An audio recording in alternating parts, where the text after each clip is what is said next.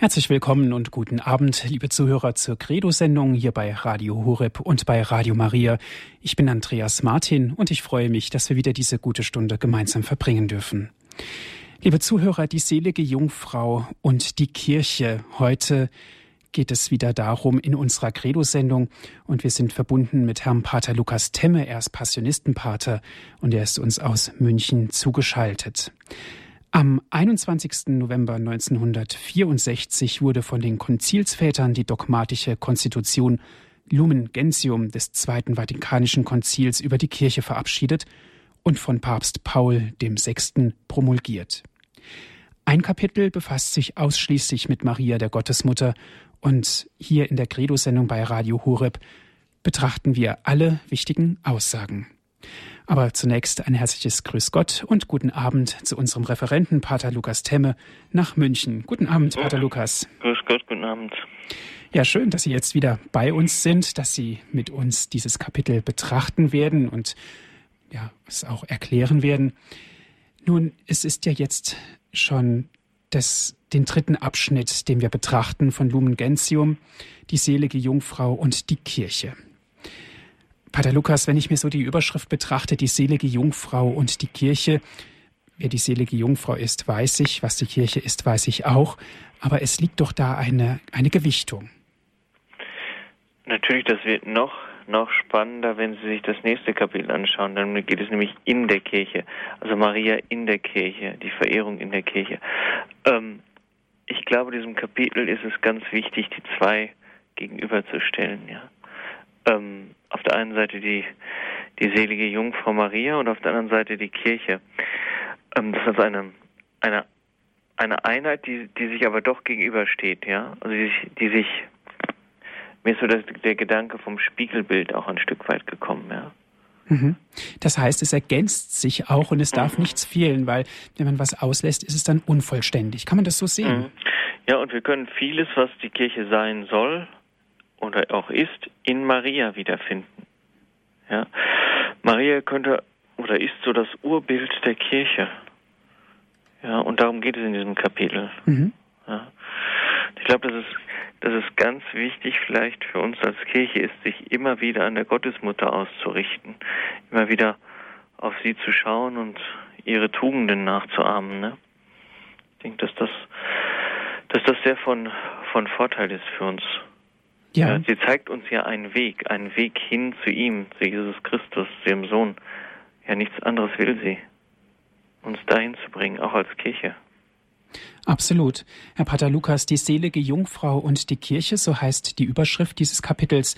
Darf ich Sie bitten, uns das erste Kapitel bzw. dieses Kapitel vorzulesen? Mhm. Also ich lese mal nur den ersten Artikel vor. Mhm. Ich glaube, sonst wäre es zu viel auf einmal. Ein einziger ist unser Mittler nach dem Wort des Apostels. Es gibt nämlich nur einen Gott und nur einen Mittler Gottes und der Menschen, den Menschen Jesus Christus, der sich selbst als Erlöser für alle gegeben hat. Marias mütterliche Aufgabe gegenüber den Menschen aber verdunkelt oder mindert diese einzige Mittlerschaft Christi in keiner Weise, sondern zeigt ihre Wirkkraft.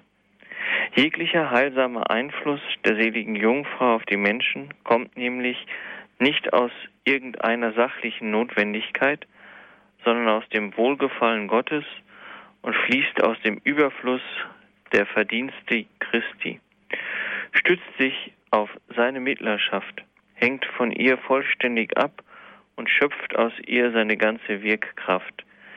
Die unmittelbare Vereinigung der Glaubenden mit Christus wird dadurch aber in keiner Weise gehindert, sondern vielmehr gefördert. Soweit der Artikel 60. Ich denke, dass hier sehr schön oder das Anliegen des Konzils sehr schön klar wird, dass, dass sie zunächst einmal klar machen möchte, dass Maria, ich sage mal, dem Herrn nicht im Wege steht, ja, oder eine Ergänzung zum Herrn ist. Ja, Marias Aufgabe darin besteht eigentlich, ähm, uns, uns zu ihrem Sohn hinzuführen. In diesem Artikel geht es darum herauszustellen, dass die Gottesmutter keine Konkurrenz oder sogar ein Hindernis zu Jesus ist.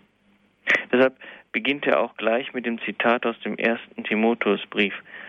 Es gibt nämlich nur einen Gott und nur einen Mittler zwischen Gott und den Menschen, Jesus Christus, der sich selbst als Erlöser für alle gegeben hat. Ich denke, dieses Zitat sagt zunächst einmal alles. Es geht dem Konzil ganz klar darum herauszustellen, dass Maria nicht als eine Art weibliche Gottheit neben der Dreifaltigkeit installiert werden soll, sondern dass Maria ja diese Funktion Jesu, den Menschen die Erlösung und Liebe Gottes zu offenbaren, nur fördern möchte. Denken wir bitte immer daran, es geht in allem, was Maria sagt und tut, ihr nie um sich selbst, sondern immer um Jesus und um das Reich Gottes. Und damit kann Maria Jesus gar nicht im Wege stehen, sage ich mal, oder die Ziele und Werke ihres Sohnes verdunkeln. Tiefe und wahre Marienverehrung wird immer zu Jesus führen, weil wir uns ja ihren Willen zu eigen machen, uns von ihr uns von ihr führen lassen. Aber sie führt alle Menschen, die ihr anvertraut sind, nur zu ihrem Sohn, nie zu sich selbst. Hier kommt, denke ich, ein Aspekt zum Vorschein, den wir ruhig öfter zum Inhalt unserer Gewissenserforschung machen sollten im Hinblick auf unsere Marienverehrung. Ist Maria für mich die Straße, so wie Paul VI. es einmal gesagt hat, die, zu, die mich zu Jesus führt? Ebnet sie mir den Weg zu ihm? Wenn das nicht so ist, wenn ich feststelle, dass Maria selbst das Ziel ist, um das sich alles dreht, denke ich, müsste ein, ein Umdenken nötig sein. Doch warum können wir, können und sollen wir Maria dann noch anrufen? Es wäre doch viel einfacher, sich gleich an den Herrn zu wenden. Ich denke, weil sie wie kein anderer Mensch voll der Gnade ist. Sie kennt den direkten Weg zum Herzen ihres Sohnes. Im Artikel wird ausdrücklich gesagt, dass es nicht so sein müsste, dass es keine Notwendigkeit gibt, sondern dass es Gott so gewollt hat. Dieser Weg mit Maria ist also auch ein Weg, der uns von Gott, von Gott geschenkt worden ist, weil es an der Hand der Mutter zu gehen doch leichter ist, als wenn wir uns alleine abmühen wollten. Gott bietet uns in Maria diesen Weg nur an. Und die Möglichkeit dieses Weges fließt, so wie alle anderen Gnaden auch, aus den Verdiensten Christi heraus. Maria ist also auch in dieser Funktion Werkzeug Gottes, Dienerin des Herrn so erfüllt sie auch hier den Auftrag Gottes. Im folgenden Kapitel wird ganz kurz und knapp noch einmal zusammengefasst, was das Leben der Gottesmutter ausgemacht hat, was es ja an wichtigen Stationen enthält. Ich denke, ich lese den Artikel 61 vor. Dort heißt es, die selige Jungfrau, die von Ewigkeit her zusammen mit der Menschwerdung des göttlichen Wortes als Mutter Gottes vorherbestimmt wurde, war nach dem Ratschluss der göttlichen Vorsehung hier auf Erden die erhabene Mutter des göttlichen Erlösers. In einzigartiger Weise vor allen anderen seine großmütige Gefährtin und die demütige Magd des Herrn.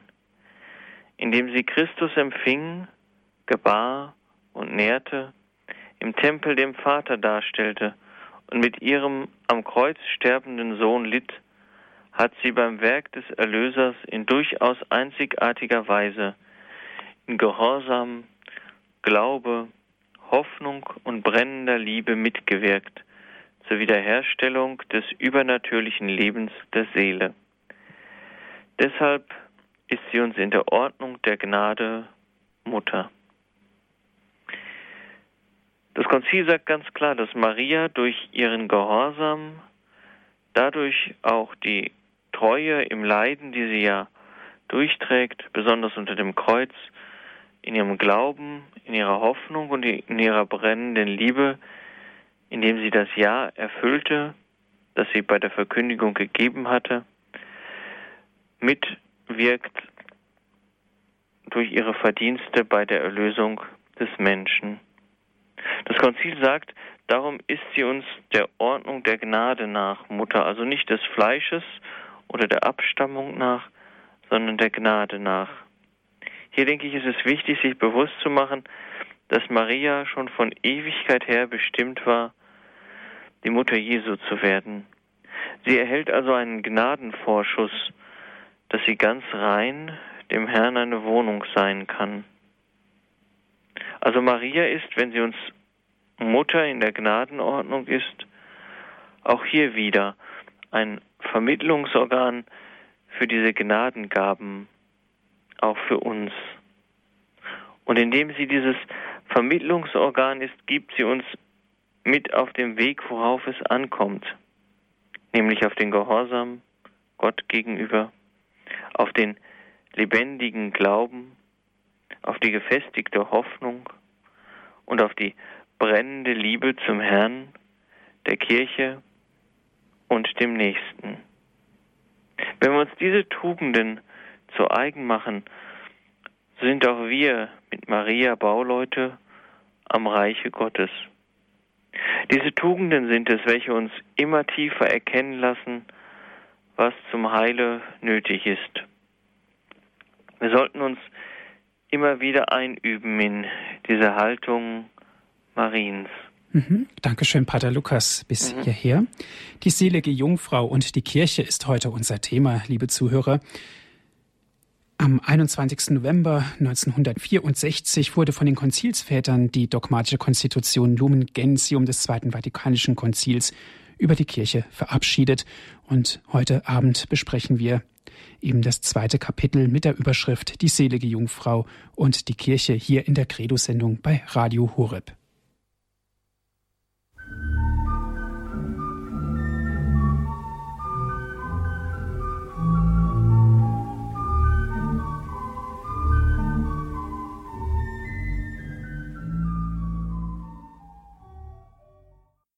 Sie hören die Credo-Sendung hier bei Radio Horeb. Mein Name ist Andreas Martin. Die selige Jungfrau und die Kirche ist heute unser Thema und wir sind verbunden mit Herrn Pater Lukas Temme.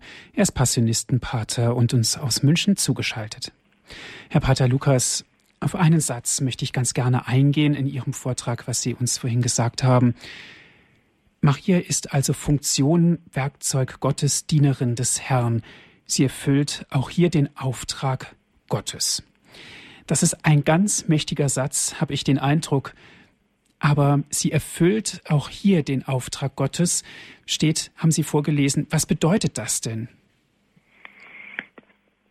Dass sie eigentlich in dieser ganz, in diesem ganzen Kapitel, was ich jetzt vorgelesen habe, ähm, bis hin zu, zu dem Punkt ähm, der Gnadenvermittlerin, die sie ja dann ist, ähm, dieses Jahr durchträgt. Ja in all dem Leiden, zunächst einmal ähm, im Leiden des Herrn und jetzt wahrscheinlich dann auch weiter im Leiden, ich sag mal, an der Kirche oder an den Brüdern und Schwestern Jesu.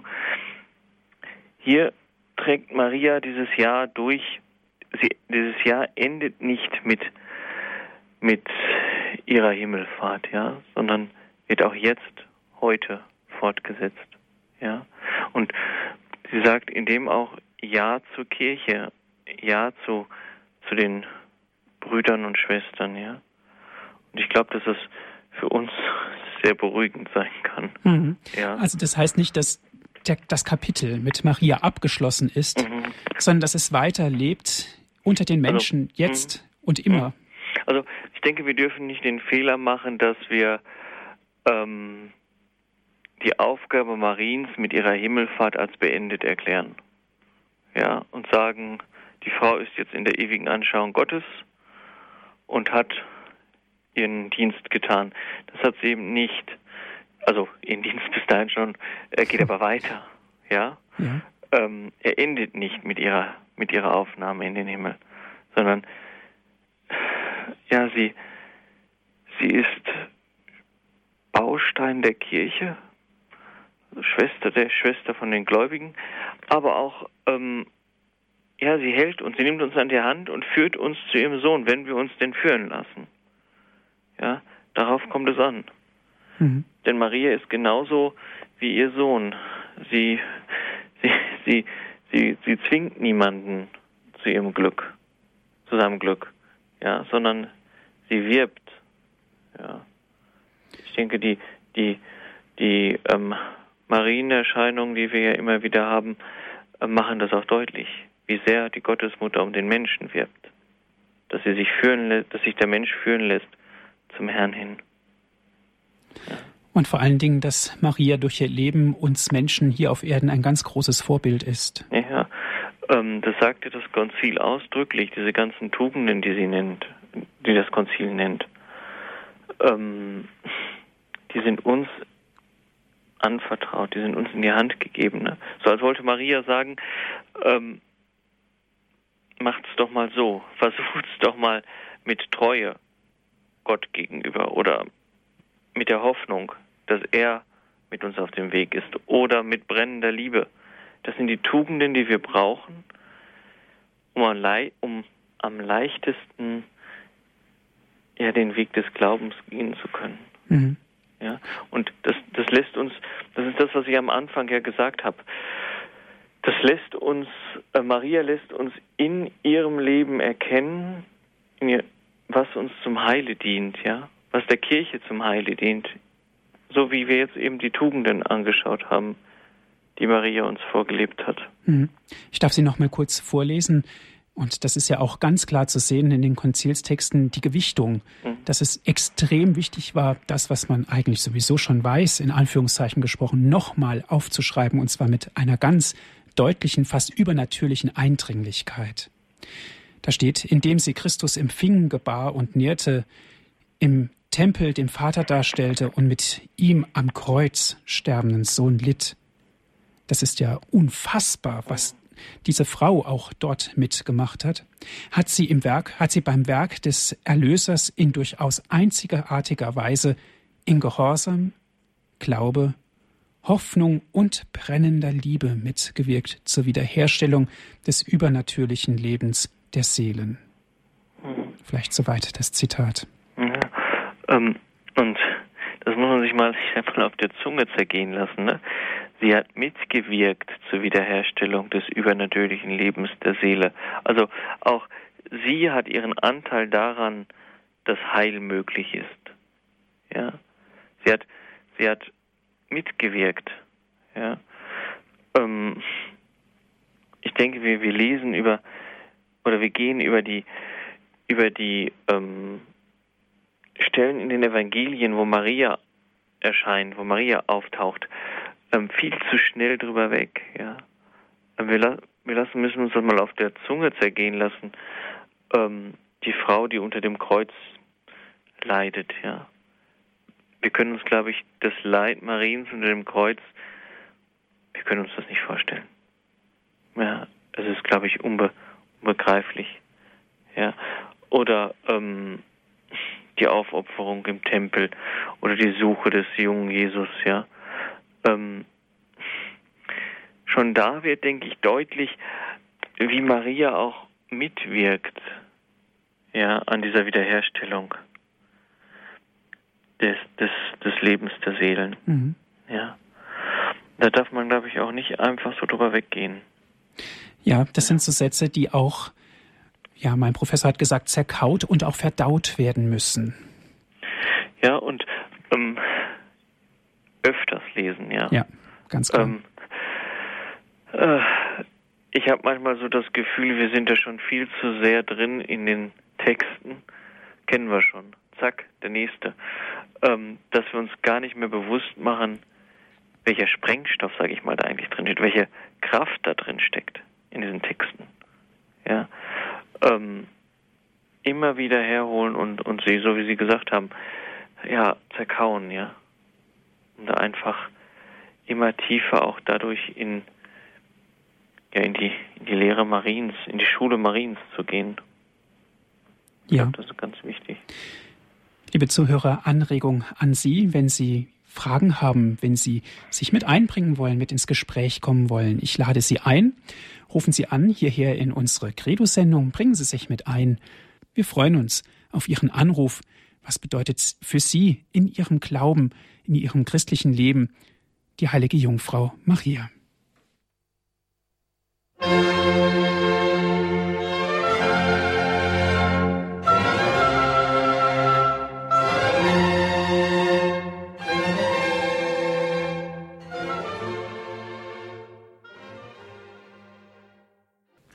Sie hören die Credo-Sendung hier bei Radio Horeb.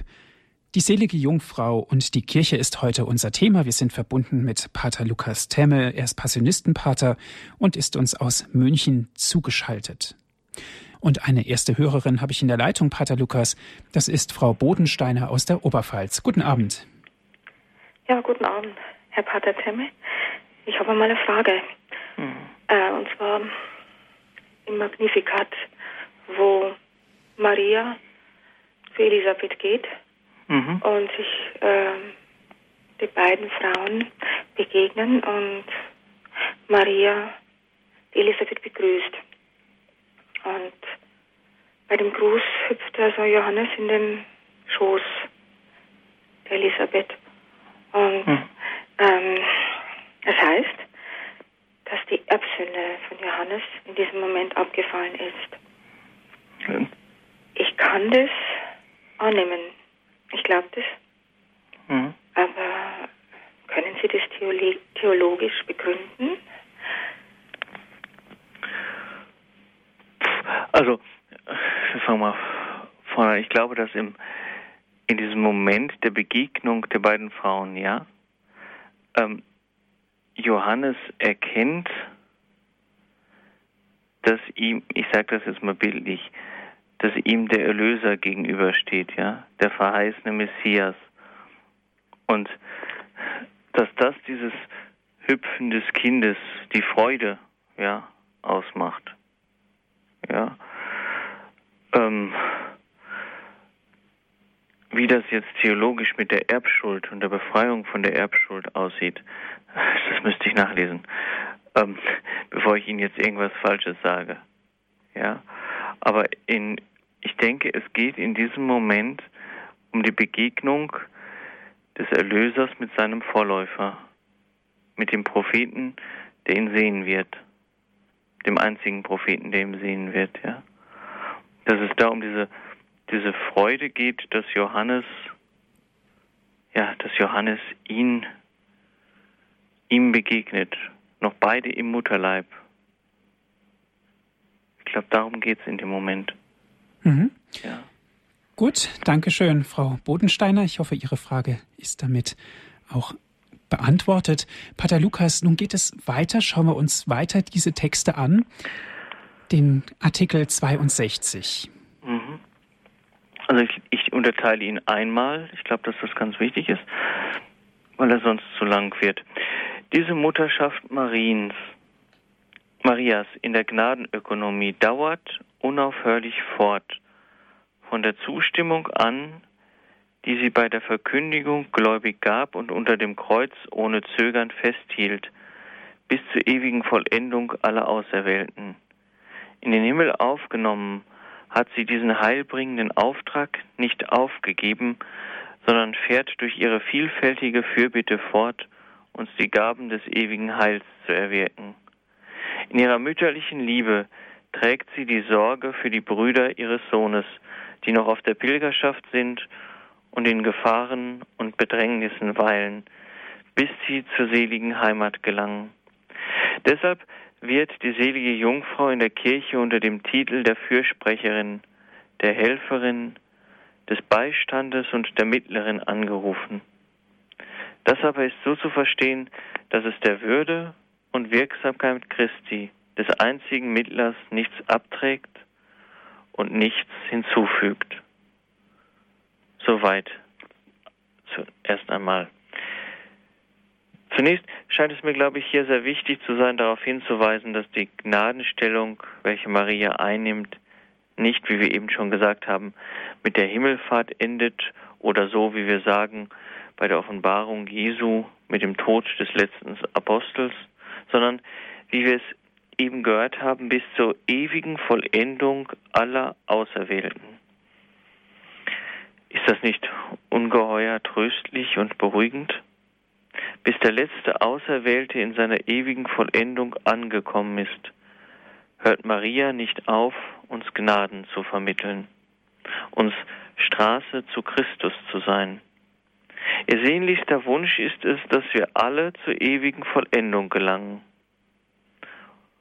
Und dann werden Titel genannt, unter denen wir Maria anrufen und welche deutlich machen, was der Name, für was der Name Mariens steht.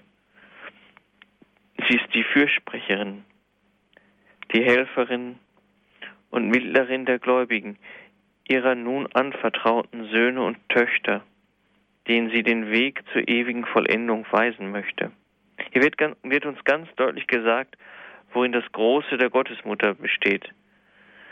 Sie hat einen heilbringenden Auftrag, den sie auch jetzt an uns, ihren Söhnen und Töchtern fortsetzt. Mhm. Das heißt also, es ist nach wie vor aktuell, den sie auch jetzt an uns fortsetzt. Mhm. Mhm. Ja, also ganz wichtig, also ich, ich bin dann, habe diesen Satz jetzt zweimal gelesen, bis der letzte Auserwählte. Mhm. Ja, also bis alle Auserwählten zur Vollendung gekommen sind, heißt es. Heißt das auch bis ans Ende der Welt? Ich denke, bis natürlich bis ans Ende der Welt, bis der letzte Auserwählte. Mhm. Ja, also wir könnten da so sagen, bis, bis die letzten von den Brüdern und Schwestern Jesu in der Ewigkeit angekommen sind. So lange hält Maria mit ihrer Fürbitte stand. Das ist doch eine wunderbare Sicherheit. Ja. Mhm. Und beruhigend. Also ähm, wir brauchen nicht alles selber machen. ja, ähm, ich meine, ich merke das ja auch in meinem täglichen Leben.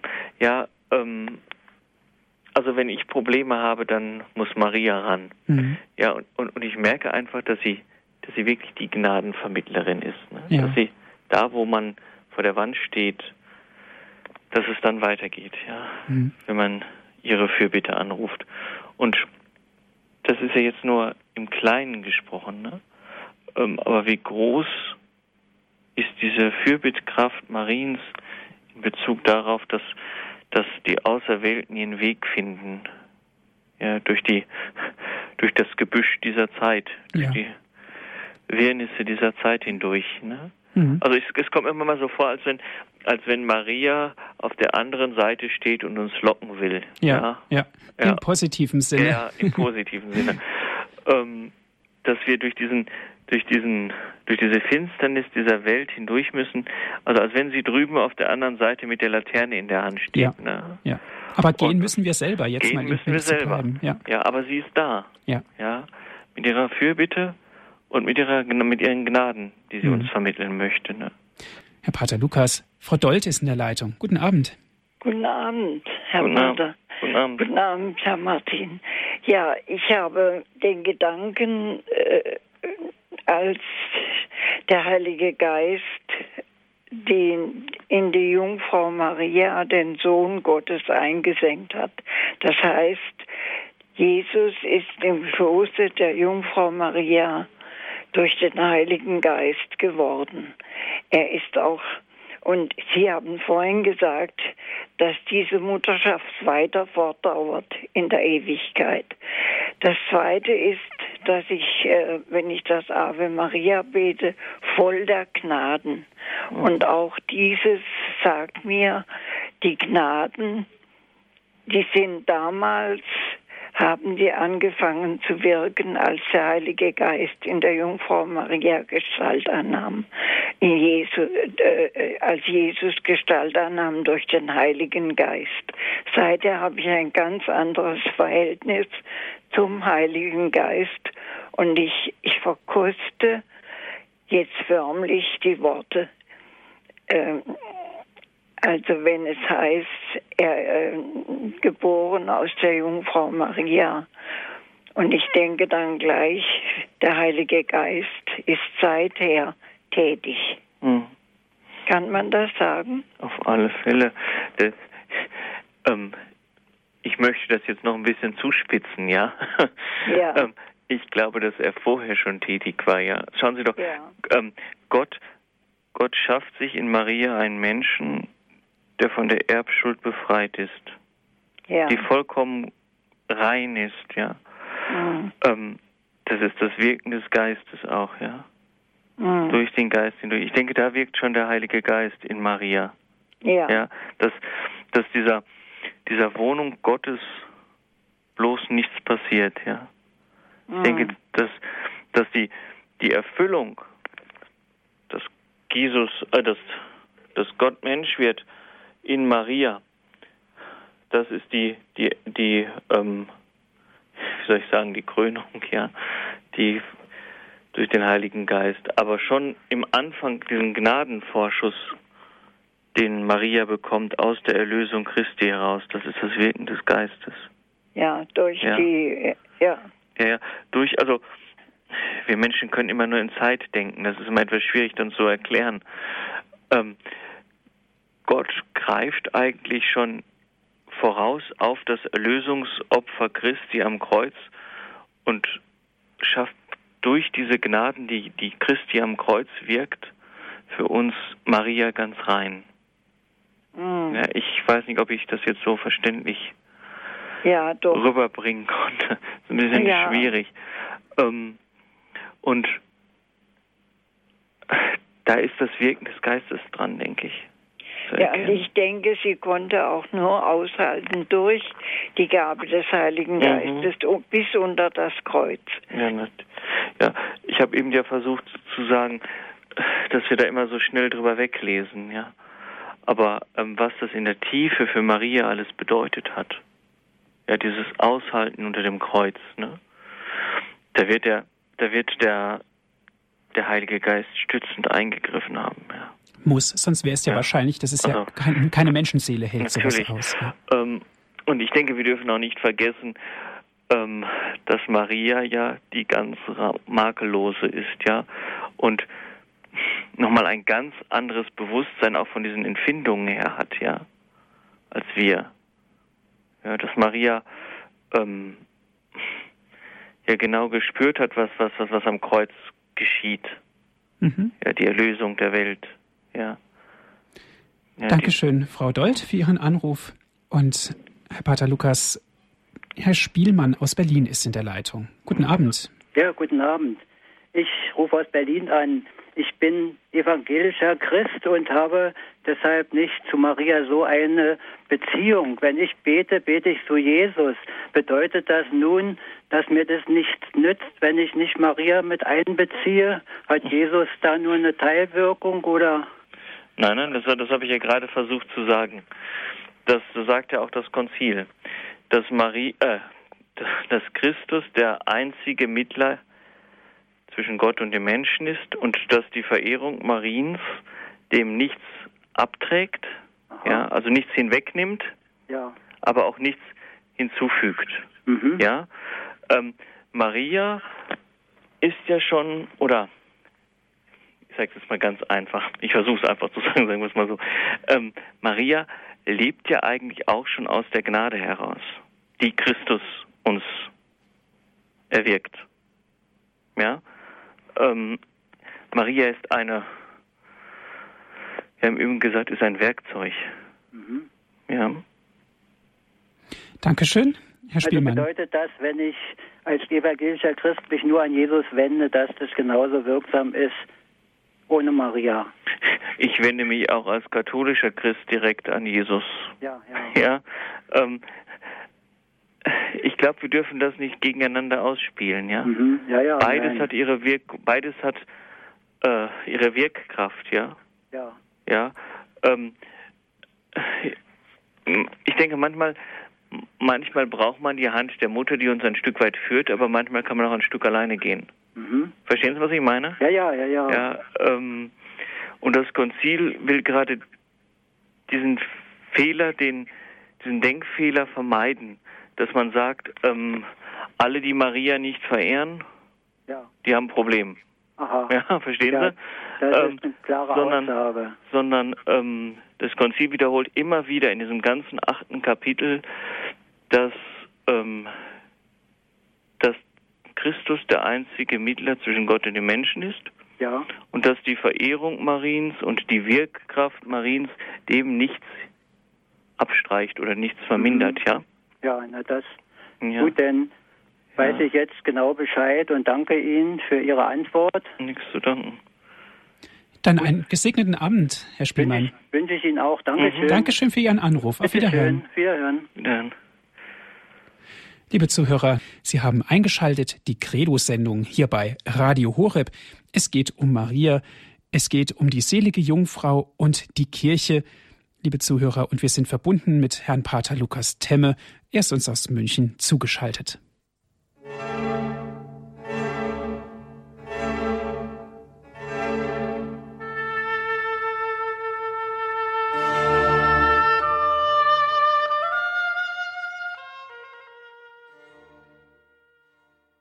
Credo-Sendung hier bei Radio Horeb. Ich bin Andreas Martin.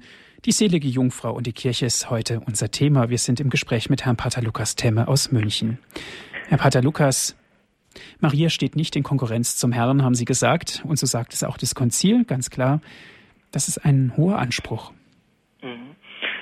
Ich möchte mit Ihnen jetzt auf diesen zweiten Kapitel, äh, zweiten, zweiten Teil des 62. Artikels schauen. Ich glaube, da wird das dann ganz schön deutlich und nochmal von einer anderen Seite versucht zu erklären.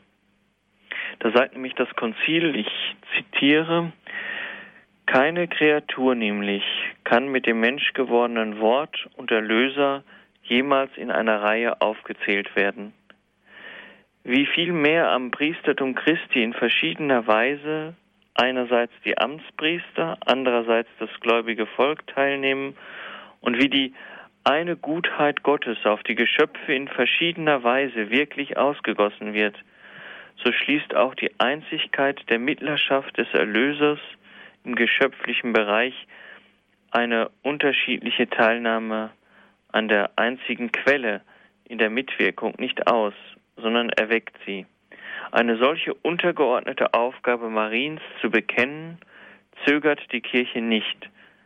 Sie erfährt sie auch ständig und legt sie den Gläubigen ans Herz, damit sie unter diesem mütterlichen Schutz dem Mittler und dem Erlöser inniger anhangen. Soweit das Konzil.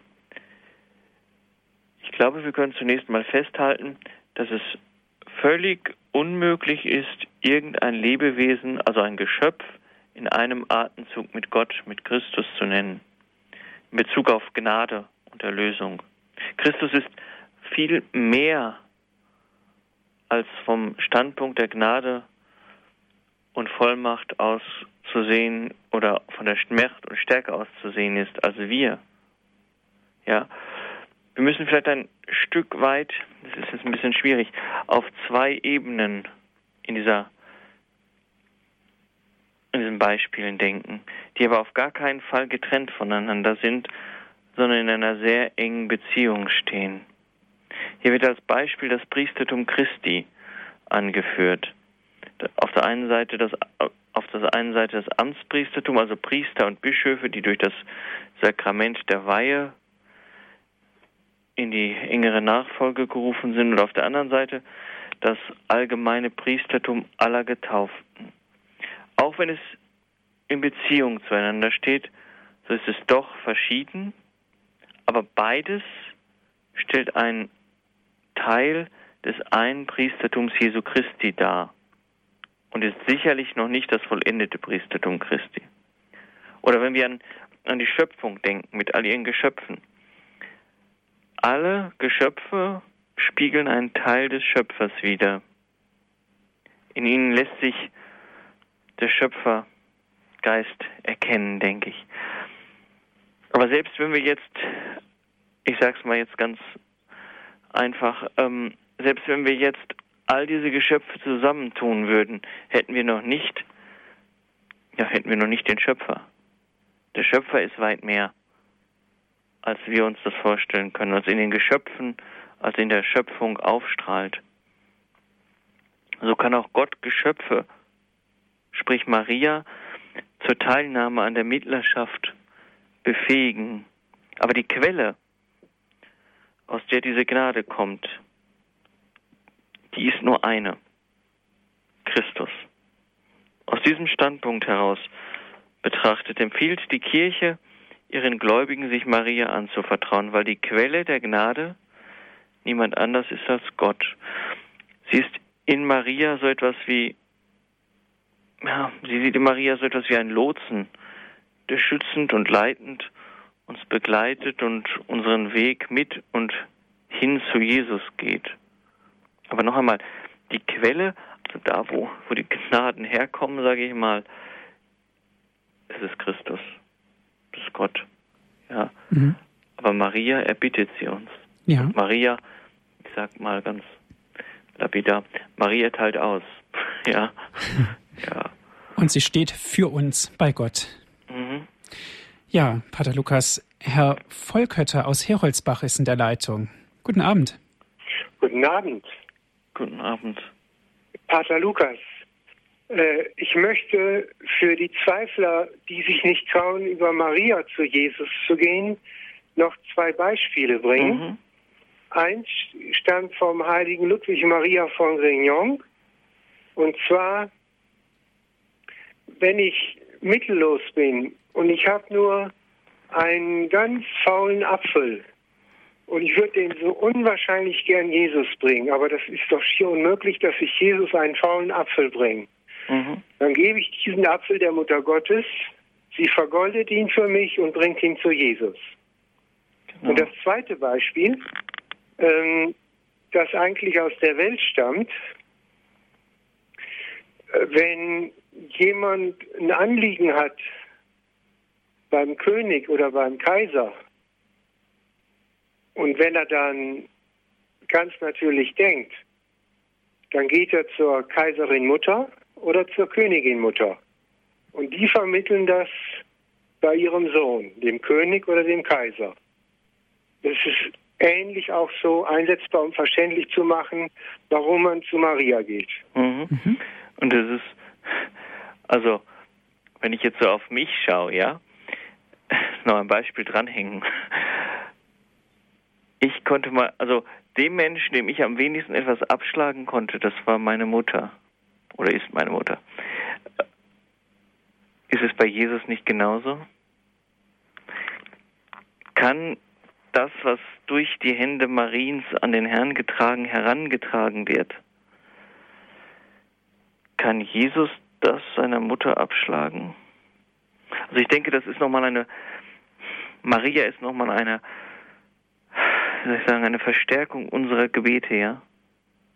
Hindurch, durch diese Hände Mariens. Ja.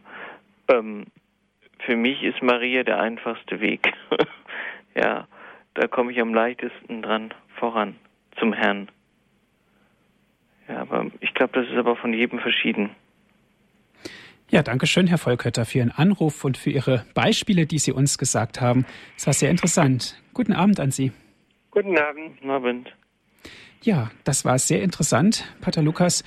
Gnadenvermittlung, das ist jetzt so ein Wort, ein Schlagwort in der Theologie. Maria als Gnadenvermittlerin, was ist damit genau gemeint? Ja, das, da haben wir gerade, glaube ich, schon von gesprochen, dass Maria uns die Gnade, die der Herr uns schenkt, auch vermittelt, ja.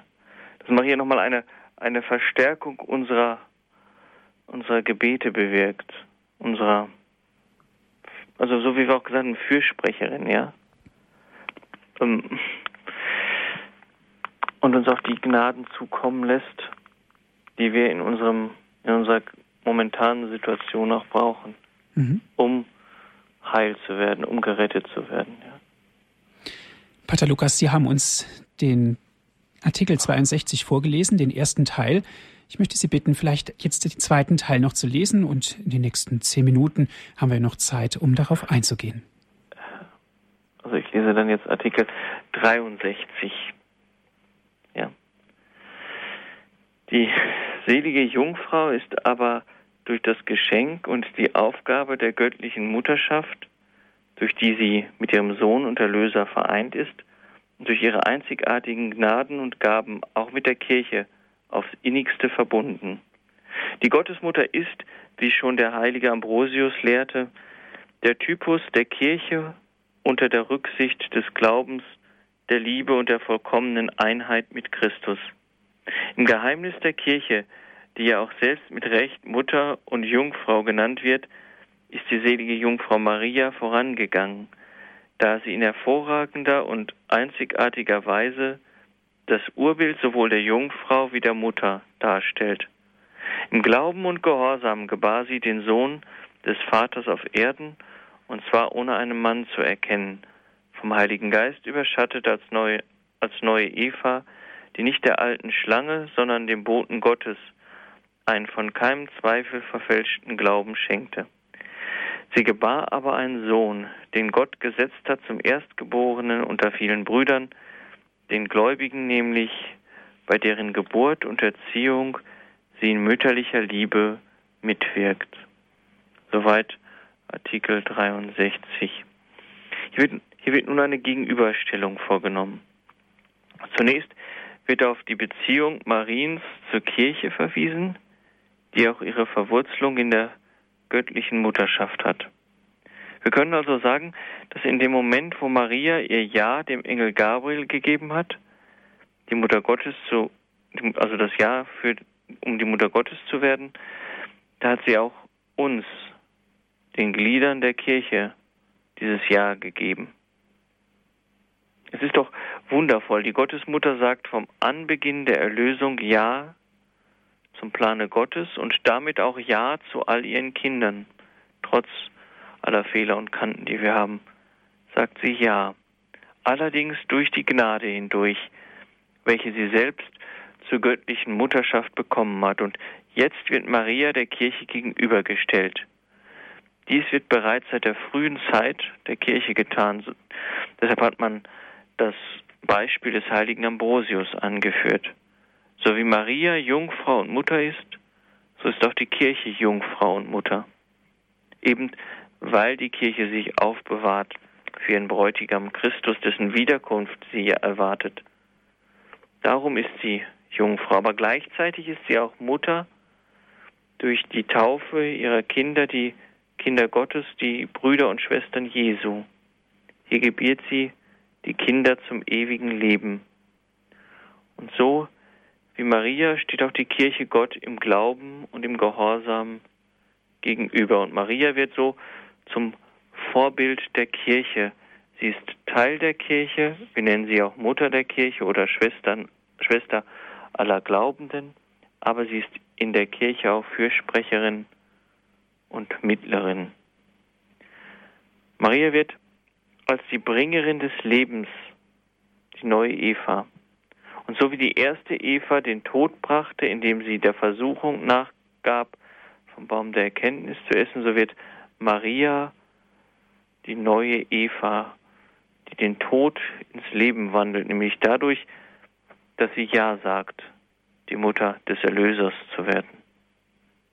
Ich denke, dass das ganz, ganz wichtig und ganz auch tröstlich für uns ist. Ja, Pater Lukas, herzlichen Dank. Das waren sehr klare und wohltuende Worte. Maria auch von dieser Seite zu sehen, dass sie für uns einsteht, dass sie Fürbitterin ist, Fürsprecherin für uns Menschen bei Gott ist, dass wir Menschen jemand haben, auf den wir uns verlassen dürfen, wo wir sicher sein können, dass die Anliegen dargebracht werden. Mhm. Ja, und ähm, immer und immer wieder Zuflucht bei ihr nehmen ne? Mhm. und die Gnaden, die sie uns allen schenken will, auch annehmen. Ja, ich glaube, dass Maria uns viel mehr schenken möchte, als wir erbitten. Ja. ja. Herzlichen Dank, dass Sie sich die Zeit genommen mhm. haben. Es war sehr interessant. Bitte.